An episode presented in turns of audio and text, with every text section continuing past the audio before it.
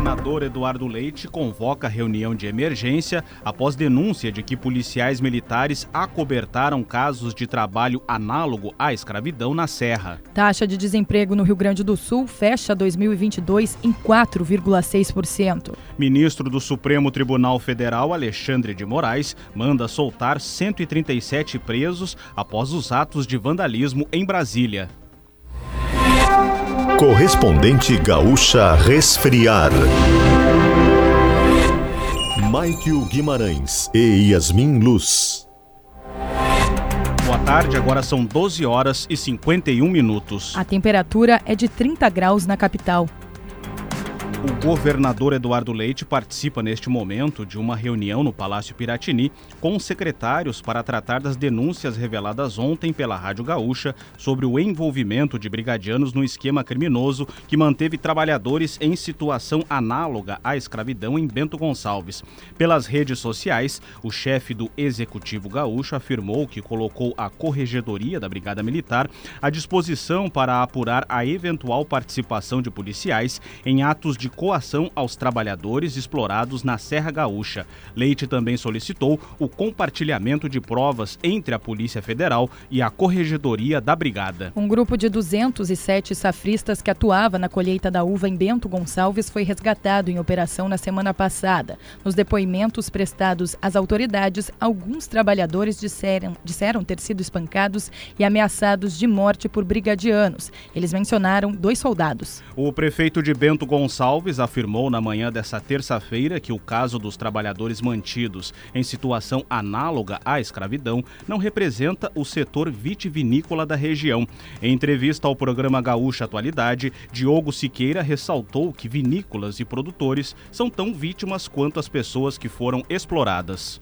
Eu vejo que todos são vítimas. Cada agricultor que contratou uma pessoa, cada vinícola que contratou uma pessoa de forma terceirizada, cada pessoa dessas é uma vítima tanto quanto essas pessoas que estavam lá dentro. A manifestação do chefe do executivo de Bento Gonçalves gerou repercussão negativa. Em uma retratação, Siqueira reconheceu que as vítimas neste caso foram os trabalhadores resgatados. Temperatura de 30 graus em Porto Alegre, 26 em Caxias do Sul, 31 em Santa Maria, 32 em Pelotas e 28 em Rio Grande. Cleocum atualiza a previsão do tempo para as próximas horas.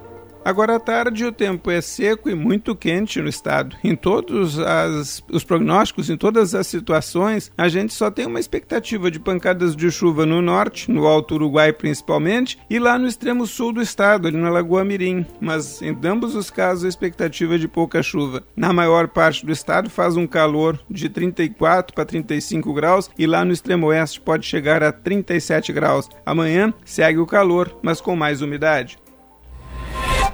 Verão combina com geladeira portátil resfriar, sua companheira em qualquer lugar. As primeiras escolas começaram a receber recursos do Estado para reformas. O investimento começou a ser liberado nesta semana. O recurso extraordinário do programa Agiliza prevê 27 milhões de reais para todas as escolas e outros 3 milhões especificamente para 176 instituições identificadas com problemas mais graves. Os concertos devem ser concluídos em um período de dois a três meses. A polícia investiga uma série de arrombamentos ocorridos na mesma rua do bairro Petrópolis, em Porto Alegre, somente na manhã de hoje. Ao menos 10 ataques aconteceram entre 5 e 6 horas da manhã na rua Coronel Corte Real. Pelo menos dois homens entraram na garagem dos prédios localizados entre a Avenida Ipiranga e a rua Felipe de Oliveira. O caso é investigado. Ainda nesta edição, Superlotada, emergência do Hospital de Clínicas de Porto Alegre recebe apenas pacientes com risco de vida. Morre segunda vítima de acidente com ônibus em Cruz Alta. A Resfriar é a maior fabricante de geladeiras e climatizadores automotivos do Brasil. Acesse resfriar.com.br e conheça todos os produtos. A emergência adulta do Hospital de Clínicas de Porto Alegre está superlotada. Apenas pacientes com risco de vida são atendidos. São pessoas que precisam de socorro urgente. São 145 adultos internados em um espaço de 56 leitos. A entidade emitiu uma nota em que afirma estar com todos os recursos materiais e humanos disponíveis em seu limite. O cenário atual é classificado como fora do padrão, mesmo se comparado com outros momentos de lotação. A recomendação ao público é procurar postos de saúde ou outros hospitais da capital. Sete bairros da zona norte da capital podem ficar sem água nesta terça-feira. A previsão é do DEMAI, que informou que a estação de bombeamento Ipiranga 1 será desligada hoje à tarde para serviços programados pela CE Equatorial. Se houver desabastecimentos, vai afetar os bairros Cristo Redentor, Passo da Areia, Jardim Itu Sabará, Vila Ipiranga, Vila Jardim, Chácara das Pedras e Três Figueiras, mas com previsão de normalizar à noite. Morreu nessa manhã o segundo passageiro do acidente com ônibus que tombou em Cruz Alta, no noroeste do estado, no domingo. Maicon Teixeira Barros, de 42 anos, estava internado no Centro de Terapia Intensiva do Hospital São Vicente de Paulo. A morte foi confirmada pela família. As gêmeas siamesas Milena e Sofia morreram no início da madrugada desta terça-feira por falência múltipla de órgãos. Elas nasceram no Hospital Fêmea, em Porto Alegre, e estavam internadas no Hospital Vida Vida e Saúde em Santa Rosa desde janeiro. As meninas tinham um único tronco e duas cabeças. Marciano da Silva Mendes e Lorizete dos Santos, pai das meninas, estavam se sustentando com recursos da Secretaria Municipal de Saúde de São Luís Gonzaga e doações. Em dezembro, a Justiça determinou que o Estado pagasse uma ajuda de custo ao casal. As gêmeas completariam quatro meses de vida amanhã. Em instantes, ministro das Comunicações Juscelino Filho esconde do Tribunal Superior Eleitoral patrimônio de 2 milhões de reais em cavalos de raça taxa de desemprego no Brasil caiu para 7,9% no trimestre móvel de outubro a dezembro de 2022, segundo a Pesquisa Nacional por Amostra de Domicílios Contínua, divulgada hoje pelo IBGE.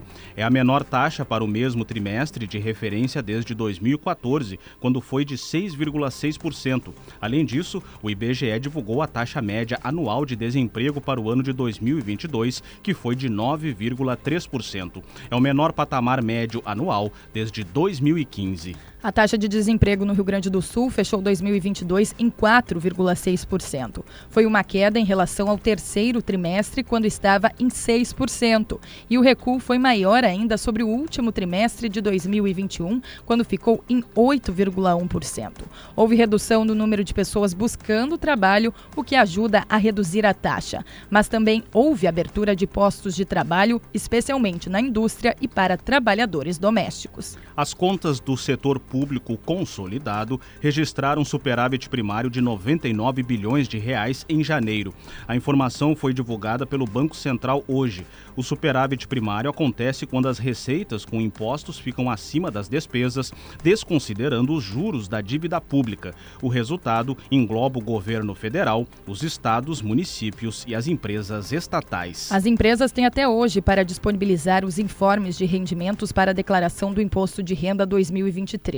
No documento precisa constar os valores de todos os salários do ano, além do 13º salário e outros rendimentos, como participação nos lucros. O prazo de entrega das declarações vai de 15 de março a 31 de maio.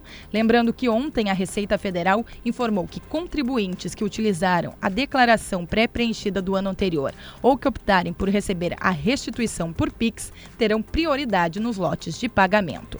Agora em Porto Alegre, 30 graus, 12 horas 59 minutos. O ministro do Supremo Tribunal Federal, Alexandre de Moraes, determinou a soltura de 137 pessoas presas por envolvimento nos atos golpistas de 8 de janeiro. Na oportunidade, bolsonaristas radicais invadiram as sedes dos três poderes em Brasília. Os beneficiados pela decisão do magistrado poderão retornar para as cidades de origem, mas vão ser monitorados por torno tornozeleira eletrônica. Ministro das Comunicações, Juscelino Filho, escondeu do Tribunal Superior Eleitoral um patrimônio de ao menos 2 milhões e 200 mil reais em cavalos da raça.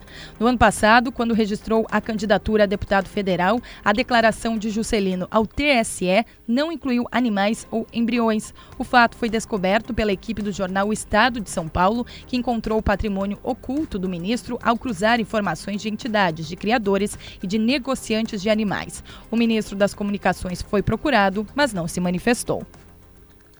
Verão combina com geladeira portátil resfriar, sua companheira em qualquer lugar.